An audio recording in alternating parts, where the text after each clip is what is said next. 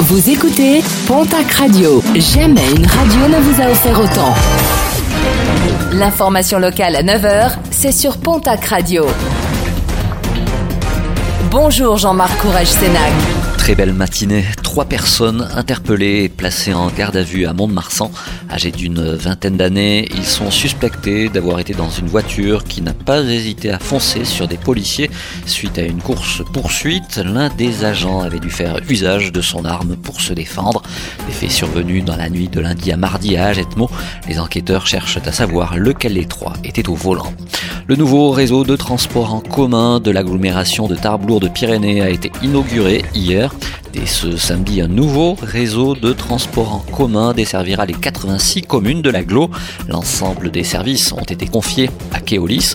À noter de nouveaux services liés à la mobilité, 50 vélos électriques ainsi que 5 voitures électriques en libre service.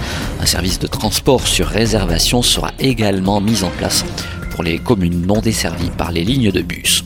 Nos confrères de France 3 se sont intéressés à la prochaine saison hivernale dans les stations de ski pyrénéennes. Alors que la saison devrait démarrer à la fin du mois de novembre, de nouvelles chutes de neige sont venues renforcer le manteau neigeux hier. De nouvelles chutes sont également prévues aujourd'hui, des stations qui s'interrogent surtout sur les conséquences de la crise sanitaire. L'objectif principal est de rassurer les clients avec une adaptation sur mesure.